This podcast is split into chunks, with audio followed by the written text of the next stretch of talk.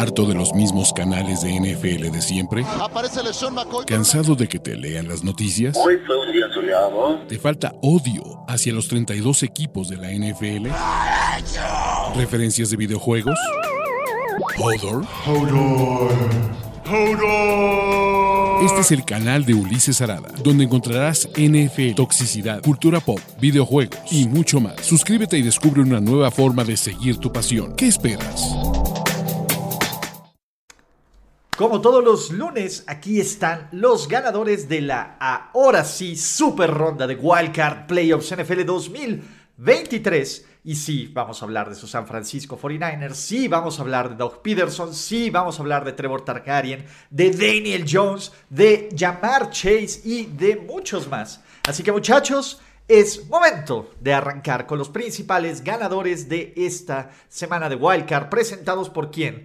Por los capos chingones y la mejor forma de ver la NFL en vivo por internet, que es Game Pass. Ahorita les cuento la promoción, pero tenemos ganadores de una semana que si bien hay mucho hate que tirar y hubo decisiones bastante cuestionables, también hay que aplaudir muchísimas decisiones. Fue la semana del coreback sneak e increíblemente al dude que todos esperábamos que mejor le saliera un coreback sneak, terminó en Fumble Six. Pero muchachos, Vamos con esta lista. Como siempre, ustedes son libres de decirme quién falta, quién sobra, quién debería estar, con quién me la volé, a quién debo de dejar ir, etcétera, etcétera, etcétera. Y arranquemos.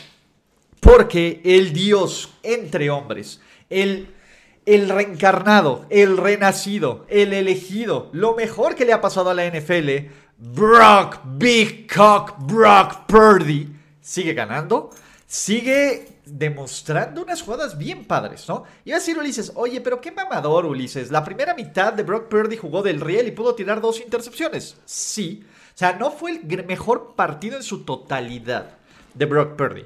Pero la evolución que nos mostró el coreback y que nos mostró también, esto es lo más sorprendente, que nos mostró Kyle Shanahan en esta segunda mitad, debe de tener a los 49ers elevadísimos. O sea, literalmente estos 49ers deben de estar más high que cualquier güey en festival de, este, ¿cómo se llama? En Corona Capital. Está cabrón. Como Brock Purdy. Y sobre todo haciendo los pases sencillos. Pero esto también es en parte del esquema de Kyle Shanahan, otro de los ganadores. Esto es en parte también de cómo esta ofensiva de los 49ers y en general todos los jugadores, hay una, una cantidad de roles ocultos que se cumplen que son espectaculares. Ver bloquear a George Kittle, a Kyle Jusic, a Brandon Ayuk es una maravilla, muchachos. En serio, ver a Christian McCaffrey como corredor o como receptor es brutal. Divo también tuvo estos impactos. En algún momento los Niners tenían 12 yardas por acarreo. Era una cosa brutal. Pero Purdy mostró, sí, esos nervios, pero también mostró la capacidad de sacarlo de su sistema. Y en el partido, cuando estaba más apretado, Purdy y estos 49ers tomaron el control. Evidentemente, si aún no lo han visto, les dejo el link del video de lo que a mí me parece el pase más sorprendente, que es el pase incompleto a Brandon Ayuk.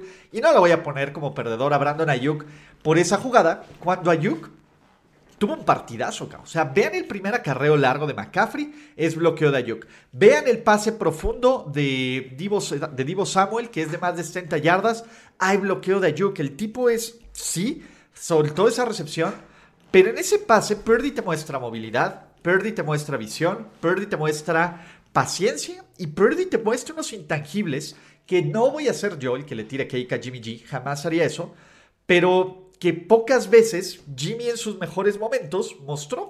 Esa es la neta, Jimmy G era un güey bien chido para manejar esta ofensiva. Y la verdad es que Brock Purdy no le pide nada a Jimmy G en cuanto a temas de manejo de la ofensiva. En otras cosas, todos le pedimos lo que sea a Jimmy Garoppolo, pero eso es un tema de conversación diferente. Y Kyle Shanahan, muchachos, ¿no? Y aquí somos críticos de Kyle Shanahan. Aquí decimos que no hay una desventaja en el último cuarto que Kyle Shanahan no pueda tirar a la basura. Y en parte tenemos razón. Pero cuando Kyle Shanahan hace las cosas bien, aquí también se le aplaude a Kyle Shanahan. ¿Por qué? Eh, este partido pudo haberse salido de control para sus San Francisco 49ers. Eso lo sabemos. Hubo momentos donde Pete el Sabio y donde Kyle Shanahan incluso hizo estupidez, ¿no? La, la patada squib en, el último, en los últimos segundos que le da estos tres puntos a los Seahawks, etc. Pero creo que en general los ajustes el play calling y la ejecución de Kyle Shanahan en ese partido, en el tercer cuarto y en el último cuarto fueron magistrales. San Francisco aprovechó la oportunidad y vamos a hablar de esas jugadas que cambian los partidos, pero San Francisco aprovechó esa oportunidad y cerró la puerta total y absolutamente. El play calling fue majestuoso, la ofensiva, la verdad es que esta ofensiva de los 49ers, y, y esto es lo increíble, a pesar de que los Niners están metiendo una enorme cantidad de puntos, pues la verdad es que parece que pueden ser incluso mejor. Todas las semanas decimos, oye, pues es que a lo mejor los Niners no están en su mejor momento. O tuvieron un arranque lento y aún así meten 41 pepinos, ¿no? La forma en que George Kittle está libre, la forma en que Divo Samuel está libre, la forma en que Brandon Ayuk está libre y sobre todo la forma en que este equipo se está manteniendo en este momento sano es para aplaudirlo. Pero, señoras y señores, ustedes a lo mejor son muy jóvenes o no para recordar cuando yo inflé al ídolo de ídolos, al capo de capos, al chingón de chingones, Charles Omenijo. Porque estábamos en triple cobertura con dos hiper ultra mega mamadores lactantes que son Andrés Ornelas y José Ramón Yaca. Y en esa triple cobertura yo les dije a estos muchachos, el MVP de los Texans hace año y medio va a ser el chingón de Charles Omenijo. Y ellos dijeron, ¿quién es Charles Omenihu? Ni su mamá lo conoce, ni su mamá tiene un jersey. Charles Omenihu tuvo las jugadas clave para cambiar este partido con los sacks, con los fumbles, con, las, con la presión al coreback, cinco presiones al coreback, generando caos en esta línea ofensiva de los Seahawks y cometiendo el error que Seattle no podía darse el lujo de cometer en zona roja en tercera y 14 que cambia por completo el rombo del partido. A mí lo que me encanta de estos Niners y de Charles Omenijo, Charles Omenijo se está convirtiendo en este súper suplente. No es titular, pero es parte del, del, ¿cómo se llama? del reemplazo de London, de Ari Armstead, de Nick Bosa. Y madre mía, qué buen, qué pedazo de jugador y qué pedazo de línea defensiva. Los 49ers podrían tener dos líneas defensivas medianamente titulares mejor que la de muchos equipos, ¿no? Y la ofensiva ya hablamos. ¿Cuánto fueron? Fueron 7.9 yardas por jugada. Divo Samuel volvió al terreno de juego y Divo Samuel hizo cosas de Divo Samuel. Y pues la neta es que, pues sí se siente ¿Cómo puedo decirles? Se siente bien los vibes de este equipo de los 49ers. Los haters, y a ver, creo que mucha gente en el video de ayer de reacciones no entendió el sarcasmo, no entendió el tono, pero dirán, ¿a quién le ha ganado los 49ers? Pues güey, hay muchos equipos que no le ganan a nadie. Tú eres lo que tu calendario es, y lo que sabemos de estos 49ers es que van ganando, es que están siendo efectivos, es que son unos pinches capos y de que están destrozando a los rivales y que por momentos se ven mal y sí la defensiva y algunas cosas que ajustar, pero es un equipo tan completo que la ofensiva puede apoyar a este equipo cuando la defensa no está saliendo bien y sobre todo esta defensiva que te genera estas entregas de balón hace que todo sea mucho más sencillo. Y muchachos, eh, yo, DK Metcalf es un chingón. O sea, y también lo es Tyler Lockett, pero DK Metcalf tuvo 10 targets, 13 targets, 10 recepciones, 136 yardas, dos anotaciones, sí, la segunda en tiempo basura, pero en general, o sea, Seattle no tenía mucho que competir, esa es la verdad. Yo tengo que aplaudir que Seattle nos dio partido por dos cuartos y medio que Gino Smith, para bien o para mal, padre o no, levantó este equipo de un 10-0, los puso arriba 17-16 al medio tiempo, puso a los 49ers con los gomaros en la garganta y, y pusieron esta sensación de peligro. Creo que Seattle, que la haya llegado a playoffs, es un gran logro cuando todos esperábamos que les habían hecho el robo del siglo, porque esa es la neta. Creo que hay muchísimo que aplaudirle a Pete Carroll. Ya platicaremos de cuál va a ser el futuro de estos Seahawks más adelante. Si Gino que todo parece indicar Gino Smith va a ser el presente a corto plazo de este equipo. No hay, no hay por qué alarmarse, no hay por qué decir es una estupidez. A mí me parece que es una maravilla. Pues vamos a ver qué onda con este equipo de los, San de los Seattle Seahawks. Asante Samuel. Ok, ustedes ya vieron mi video y si no lo han visto, se los dejo en, link en el link de la descripción de este video de 16 momentos que marcaron la cagástrofe de los Chargers. Asante Samuel estaba teniendo un partidazo, tres intercepciones. Asante Samuel defendió seis pases.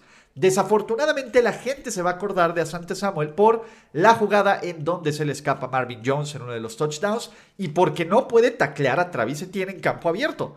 No mamen, a ver cuántos de ustedes o cuántos cornerbacks, o sea, fuera de Jalen Ramsey, no tengo a uno en la mente que yo diría seguro hace esa jugada en campo abierto contra Travis Etienne uno a uno, ¿vale?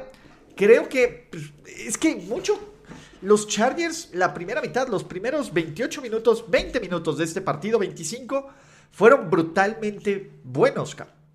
Dejaron ir oportunidades, ya eh, de nuevo hay, hay video para verlo ahí, pero pues bueno, eso no le quita a Sante Samuel un muy buen partido de playoffs que tuvo, ¿no? Eh, los Chargers pueden ser ganadores si ustedes si despiden a ese hombre, pero son los Chargers y cada vez más estoy convencido de que este equipo no va a hacer las cosas para cambiar.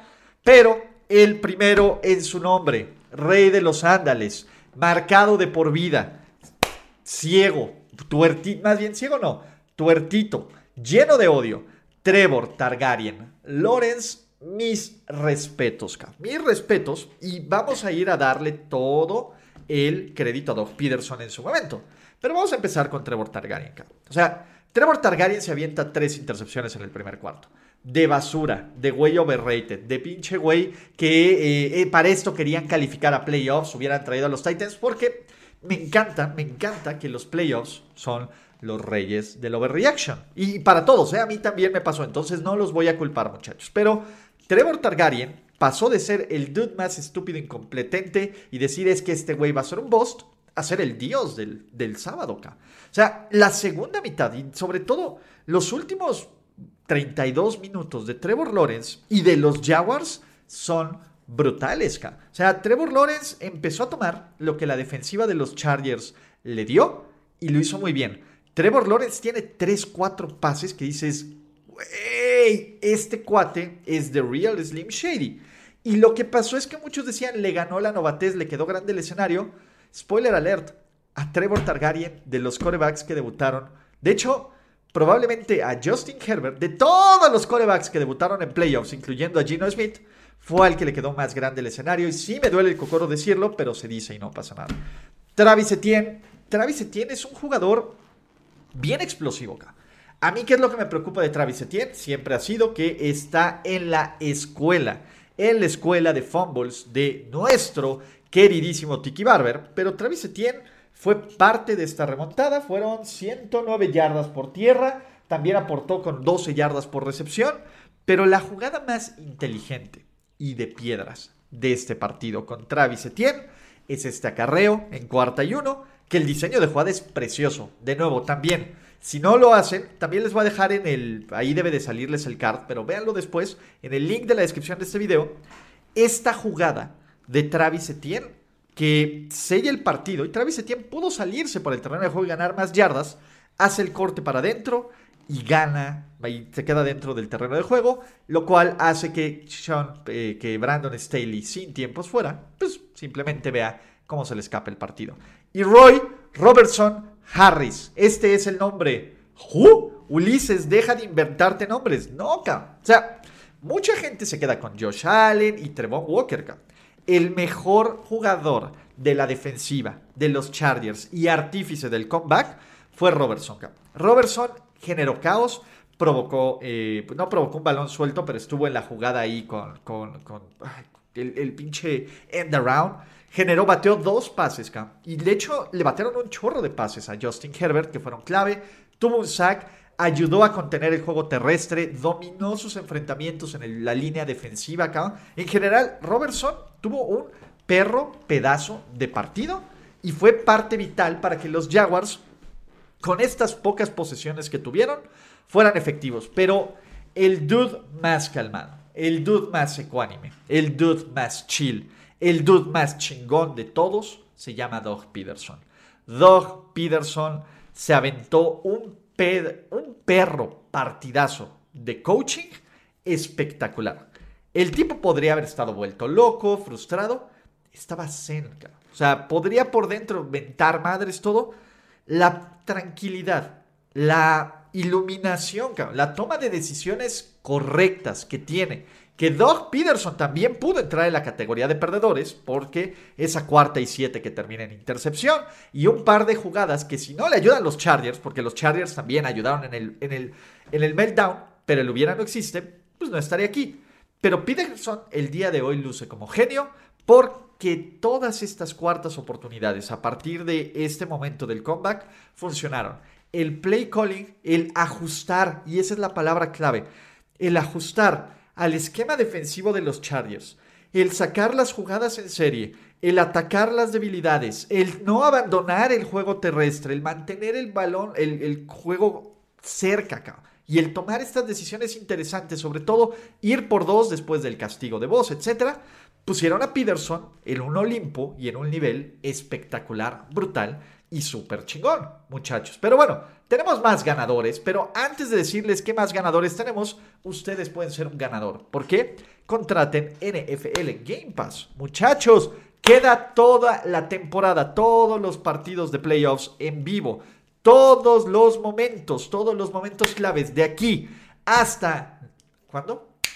De aquí hasta finales de julio en vivo por 275 pesitos. Y les tengo una propuesta o un plan. Y ahí ustedes me van a decir en los comentarios si jalan o no jalan, muchachos. Pero la idea es sacar una especie de contenido para que disfruten al máximo su Game Pass. Yo sé que ustedes son fans de estas series de rewatchability, ¿no? De que veas detalles ocultos o cosas que te pudiste haber perdido, etcétera, de algunos de los programas que ven.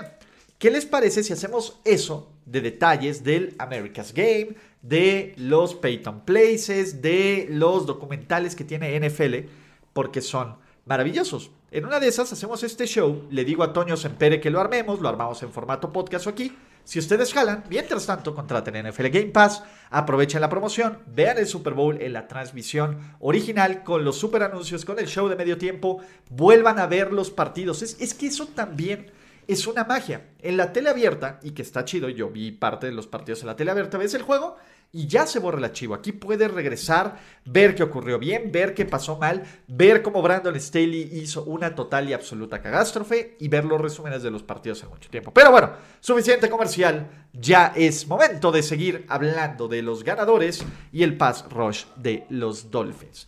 En general, la defensiva de los Miami Dolphins. Miami aguantó este partido y este partido estuvo cerrado porque los Dolphins hicieron una magnífica labor defensiva conteniendo a Josh Allen, evitando, eh, pues bueno, más daño. Siete sacks, forzaron cuatro balones sueltos, aunque solo recuperaron uno. Tuvieron dos intercepciones. La neta es que pues, estaba súper handicapeado este equipo de Miami. Y todos esperábamos que estos pescaditos nomás fueran a que les quitaran las tripas y a salirse de los playoffs. Y los Dolphins, de Skylar Thompson. Bueno, los Dolphins quiero decir más bien de Jevon Holland, que dio un partidazo, de Eric Rowe, de Jalen Phillips, de todos estos güeyes que son los chingones, güey. Christian Wilkins, pues mantuvieron el partido. Y hay que darle un enorme mérito a estos Dolphins y este pass rush de los Dolphins y esta defensiva porque si bien permitieron un chingo de jugadas grandes, también hicieron muchísimas jugadas grandes. También mantuvieron el juego lo suficientemente cerca y ajustaron en, la en el segundo cuarto y en el último cuarto para hacer este partido interesante, ¿no? Y el ganador, es que con Josh Allen, iba a decir, pinche Ulises, no puedes tocar a Josh Allen en el, ni con el pétalo de una rosa. Spoiler alert, cuando vean el video de perdedores, Josh Allen también está aquí. Aquí puede ser ganador y perdedor. Y me parece que con su brazo y las intercepciones no son tanto la culpa de Josh Allen. O sea, Josh Allen tuvo una cantidad de pases en este partido que dices, wow. Tiene varios touchdowns que dices, wow. Y tiene varias jugadas que debieron ser touchdown, pero lo, el pie de Stephon Diggs no, no tiene la posesión. Luego también Dawson Knox suelta otro pase, etc. Tiene varias jugadas espectaculares. Y eso, y no quiero sonar a, disco rayado. Pero eso es lo que nos emociona del chingón de Josh Allen. Tiene esta capacidad, tiene este brazo, tiene esta playmaking ability. Y Stephon Diggs es imparable. Y Gabe Davis parece que ya volvió al modo playoffs que nos dejó el año pasado y que dejó en el juego de contra Kansas City en la ronda divisional.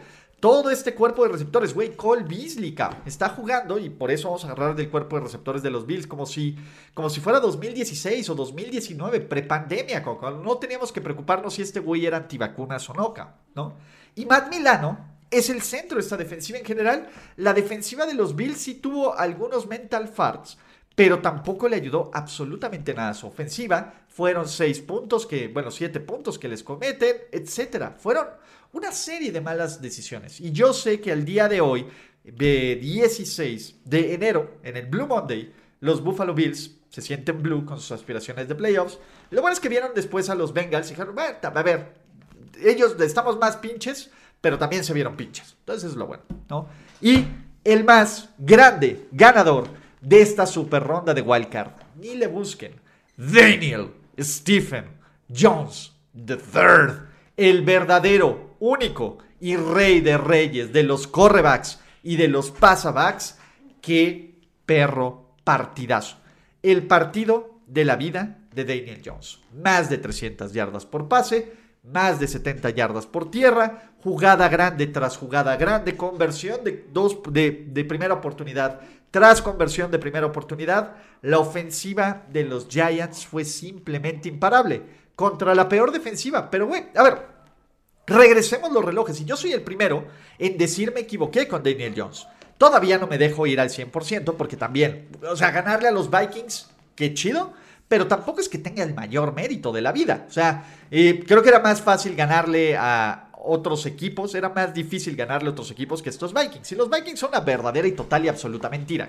Entonces, no va por ahí. Pero pues muchos también decíamos, bueno, pues es que estos Giants pues ya llegaron a playoffs, se van a mantener completamente satisfechos y pues no les va a alcanzar porque Justin Jefferson. Güey, el trabajo que hace la defensiva de Brian Dable y Wink Martindale para contener a Justin Jefferson es elite. Pero lo que hace en serio Daniel Jones y los Giants fueron, ¿cuántos fueron? 6.3 yardas por jugada, 431 yardas de ofensiva total. 301 yardas por pase, dos anotaciones, 78 yardas en 17 acarreos, cabrón. O sea, casi dobleteó en acarreos a Saquon Barkley. Es una cosa maravillosa, cabrón. Y Jones, siempre hemos estado esperando que cometa el error estúpido, a que tenga la entrega de balón. Y lleva 7 partidos esta temporada sin entregas de balón. Entonces, güey, Brian Dable, que obviamente, a ver, Brian Dable aquí está dentro de los ganadores. Ah, no lo puse, pero lo pongo en este preciso momento. No sé por qué no puse a Brian Dable. Pero el play calling, la ejecución, y aquí lo agregamos. Y a Brian Dable, en general, fue maravilloso, O sea, es maravilloso cómo un buen head coach hace la diferencia. Con copia a los Chargers, con copia a los Jaguars, con copia a muchos equipos que están limitados por los head coaches, ¿vale? Saquon Barkley tuvo dos, eh, tuvo dos touchdowns, también aportó en el juego aéreo más de 100 yardas en general. Esta ofensiva se vio imparable, esta ofensiva se vio como, ¿qué quieren? Como los Pats del 2007 en contra de los Vikings. E Isaiah Hodgins, dentro de todos los dudes más randoms que podían ver, porque Isaiah Hodgins llega a este equipo como del practice squad de los Bills y por la necesidad y por la baja de cuerpos de receptores, Isaiah Hodgins se está convirtiendo o ya lo es el mejor receptor de este equipo. Hodgins supera las 105 yardas, tiene una anotación, es clave en terceras oportunidades, es clave en todos momentos, 8, 9 targets, 8 recepciones, 2 anotaciones y Dexter Lawrence. ¿Cómo amo a Dexter Lawrence? Dexter Lawrence es un dude que pasó de ser muy bueno a ser All Pro. Y mañana viene mi equipo, el Pro, que ya salió el de la NFL y son similares y no lo copié, pero estuve en chinga grabando. Pero mañana viene mi equipo All Pro. Dexter Lawrence, a mí me parece que es uno de los jugadores más underrated de esta liga. Es un tipo que puede generar presión y caos por el centro y que sacó todo su valor en esta defensiva de los Giants. ¿Vale? TJ Hawkinson. Estos de estos cambios, ¿no? A mitad de temporada que decíamos, oye, qué bien le va a caer a Kirk Cousins pues la neta es que sí le cayó muy bien. 10 recepciones, 129 yardas, una conversión de 2 puntos. En general, ¿sí fue conversión de 2 puntos? No, nada más fue eso. No, no, no fue touchdown, perdónenme. No sé por qué pensé que había hecho conversión de 2 puntos, nada más fue eso. Pero Hawkinson fue, por mucho, por mucho el arma ofensiva más importante de estos Minnesota Vikings. Me encanta, me encanta TJ Hawkinson, me encanta lo que puede hacer constantemente con, con espacio. Y pues por lo menos fue el único que tiró paro, ¿no? Kirk Cousins, pues es Kirk Cousins, ¿Qué les digo, muchachos? Kirk Cousins es Kirk Cousins. Los Super Vikings choquearon, pero TJ Hawkinson tiene su lugar especial en mi corazón.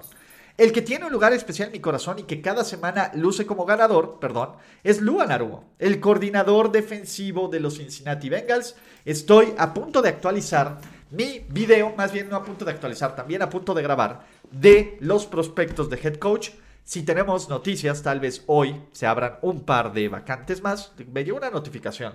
No, no me llegó ninguna notificación que quiero.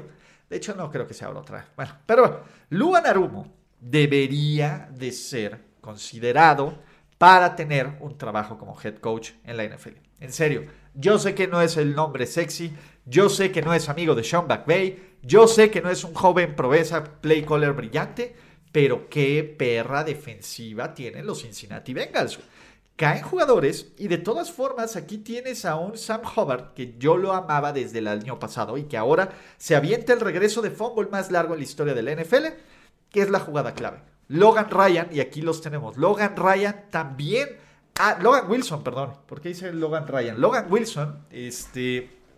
También tiene esta cantidad de jugadas y es un. Es literalmente es uno de los mejores linebackers jóvenes que mucha gente no conoce. Sí, Rockwan Smith es un chingón, pero Logan Wilson lleva desde el año pasado un nivel espectacular. Y en general esta defensiva de los Bengals, que si bien jugó contra su correback de confianza y contra los Baltimore Ravens y contra el genio ofensivo Greg Roman, pero sigue haciendo el trabajo sucio. Se sigue doblando, pero no se sigue rompiendo. Sigue generando entregas de balón, sigue generando jugadas grandes. Y con eso, los Cincinnati Bengals ahora están una vez más en la ronda divisional de los playoffs NFL 2023. ¿No? Y la defensiva de los Ravens, O sea, la defensiva de los Ravens sigue siendo elite, No hay forma de decirlo. Este partido lo hubieran ganado los Ravens con ya saben quién. No, el hubiera no existe y va a decir pinche Luis Sí, ya,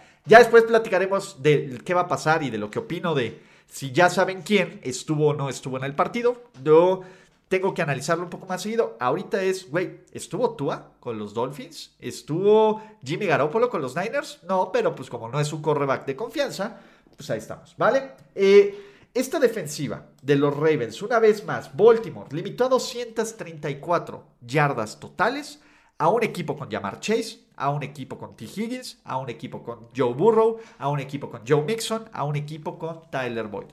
Es cierto, hubo lesiones en la línea ofensiva, pero estos Bengals, pues la neta es que no hicieron mucho, cabrón. Estos Bengals sufrieron para avanzar todo el terreno de juego y estos Bengals aprovecharon situaciones de corto yardaje para meter estos touchdowns.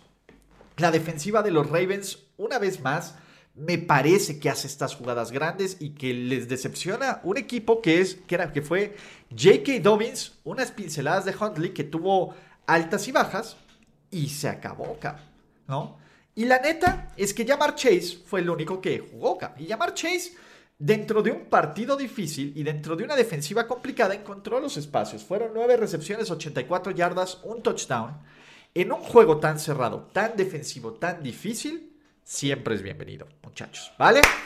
Último ganador de este Super Wildcard Weekend. En general fue el Super Wildcard Weekend. ¿Por qué? Porque en años anteriores, y yo toda esta semana le dije, eh, Puede que no estén tan buenos porque aquí se corta la grasita y tenemos equipos cutres que se metieron de casualidad. Vamos a ver qué ocurre en el Monday Night Football, pero cuatro partidazos, cuatro partidazos. Me parece que el mejor es el de los Vikings contra los Giants, jugado en general. Es, un partido muy bien jugado de NFL. El más emocionante o del más mame fue obviamente el regreso de Trevor Targaryen, pero este Ravens contra, contra Bengals fue un duelo divisional bien chingón. Y lo que dan los Bills es un partidazo. De hecho, hasta los Seahawks le dan muy buen partido por gran parte. En general, hemos visto cinco muy buenos partidos de fútbol americano. A lo mejor uno de estos partidos o dos de estos partidos se meten a nuestro top 10 o top 20 de los mejores juegos de la temporada. Y la verdad es que está muchísimo mejor al Super Wildcard Weekend que tuvimos la semana pasada. Vamos a ver cómo cerramos. Evidentemente, pues bueno, habrá live reaction de este show, de, este juego de Pats contra los Tampa Bay Buccaneers. Habrá perdedores, habrá head coaches, habrá historias a seguir. Mañana también habrá mitos y realidades de NFL. Hay un chingo de contenido de NFL, así que ustedes no vayan a ningún lado. No se les olvide suscribirse, activar notificaciones, decirme quién sobra y quién falta en mi lista de los ganadores de los playoffs NFL 2023. Y pues bueno, los quiero mucho. Bye bye. Gracias por escuchar el podcast de Ulises Arada. No, God! No, God, please, no, no. Esperemos que tus oídos no hayan sangrado tanto. Te esperamos en la siguiente emisión y no olvides suscribirte en tu plataforma favorita como Spotify, iTunes o Google Podcast. Hasta la próxima. See, he fine. Now, give me money, or I shoot him, and I shoot all you motherfuckers.